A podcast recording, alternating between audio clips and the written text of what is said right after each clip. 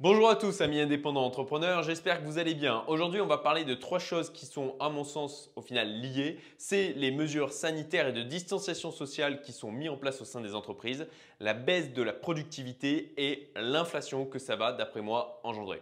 Alors personne n'en parle actuellement, mais c'est vraiment quelque chose qui m'a paru évident dans le cadre de mes réflexions sur les perspectives économiques et financières à venir.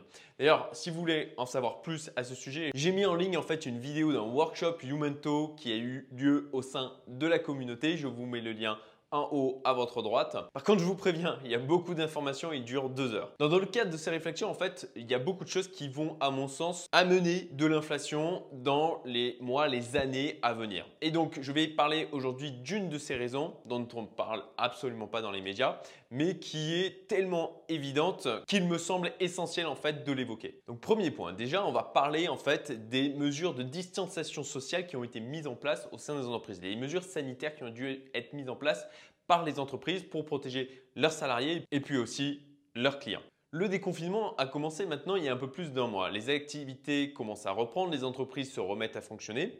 Est-ce que les choses ben, vont revenir à la normale rapidement? Eh non.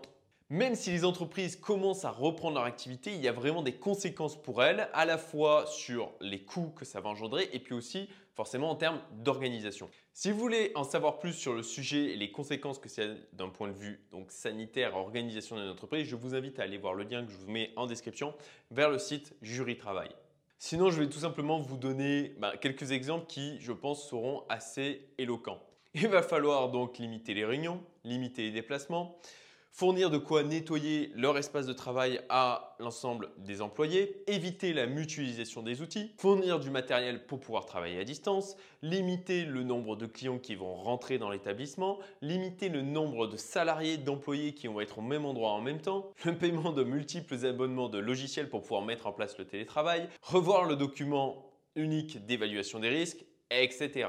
Donc là-dedans, ben, on a des achats à faire, on a du temps à passer au niveau administratif, du temps à passer au niveau juridique. On a des achats qui vont être bon, en une seule fois ou d'autres qui vont être récurrents. Et ça, forcément, ça va avoir un impact sur la marge, sur la rentabilité des entreprises. Et surtout, on a un impact qui, à mon sens, est majeur. C'est tout simplement une baisse de la productivité dans quasiment toutes les entreprises. Et je vais prendre quelques exemples pour que ça soit plus parlant pour vous. Premier exemple, dans les métiers de la construction, tout simplement. Ben, quand vous avez des tas de personnes qui vont devoir utiliser les mêmes matériels, ben, comment vous gérez ça? Ça veut dire qu'à chaque fois que ça va changer de main, il va falloir nettoyer les outils entre deux? Si par exemple ben, aussi dans un bâtiment, vous devez intervenir toujours dans les métiers de la construction, hein. si vous devez intervenir dans un bâtiment que habituellement vous pouvez y avoir il y a 40 personnes qui travaillent en fin de compte en même temps, bah, comment vous faites là? Vous en avez quoi? 10, 20 qui peuvent du coup venir travailler? Et puis dans les garages, chez les coiffeurs, dans les usines, on se retrouve avec la même problématique d'utilisation du matériel. Même chose, si vous voulez en savoir plus sur le sujet, je vous mets un lien dans la description vers le site Usine Nouvelle. Et puis dans les magasins, chez les bouchers, les boulangers, le truc, vous devez limiter le nombre de clients que vous faites rentrer en même temps. Donc forcément, ça va limiter le flux de clientèle qu'il va y avoir au sein de votre magasin. Et si vous avez un flux de clientèle qui est diminué, ben forcément, vous en servez moins. Et si vous en servez moins, vous vendez moins. Et pareil dans les open space, vous devez potentiellement mettre en place un roulement des collaborateurs.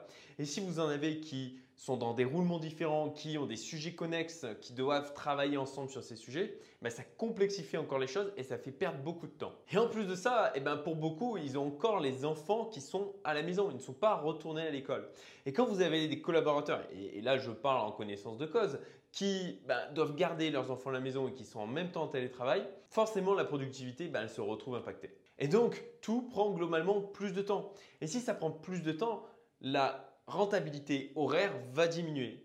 Et ça, c'est la baisse de la productivité. Si tu es encore là, c'est que tu apprécies cette vidéo. Donc pour me remercier, partage-la et si tu veux être tenu au courant des prochaines, abonne-toi. Merci. Par contre, les salaires, les taxes, les coûts fixes, les loyers, eux, ils sont toujours là. Leur montant n'a pas diminué.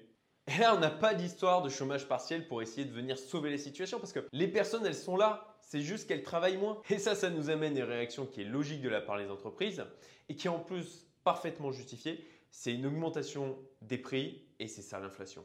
Si nous n'avions que certaines entreprises qui étaient touchées, qui étaient limitées par un secteur géographique ou sur un secteur de l'économie donné, on pourrait à ce moment-là penser que la concurrence joue son rôle et va limiter cet impact-là. Mais en l'occurrence, ce sont vraiment toutes les entreprises qui sont impactées, donc forcément, on va avoir une augmentation globale des prix.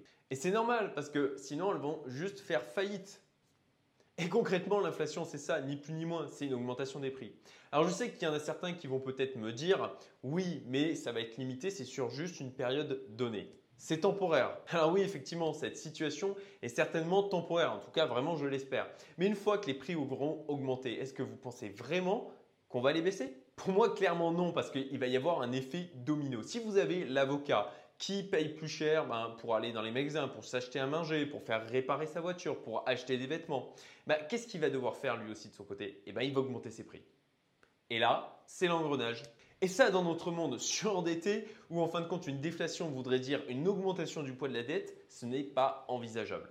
De plus, si vous allez aller voir mon mind mapping que j'ai partagé dans le workshop dont je parlais tout à l'heure dans la vidéo, je vous mets le lien en description. Vous verrez qu'il y a beaucoup plus de choses qui conduisent à l'inflation qu'à la déflation. Voilà, j'espère que c'était clair. N'hésitez pas si vous avez des éléments complémentaires à apporter à ce que j'ai dit, à les mettre en commentaire si vous n'êtes pas d'accord de la même manière. Et si vous avez ben, des témoignages par rapport à des situations en tant qu'entrepreneur que vous vivez, vraiment, ça serait super sympa de les mettre aussi en commentaire. Merci. Et si vous voulez vous protéger justement de cette inflation, eh bien, je vous invite à aller voir cette vidéo où je vous partage trois moyens simples et atypiques que j'utilise d'acheter, d'investir dans l'or en 2020. Et pour finir, comme d'habitude, la petite blague pour vous donner les sourires.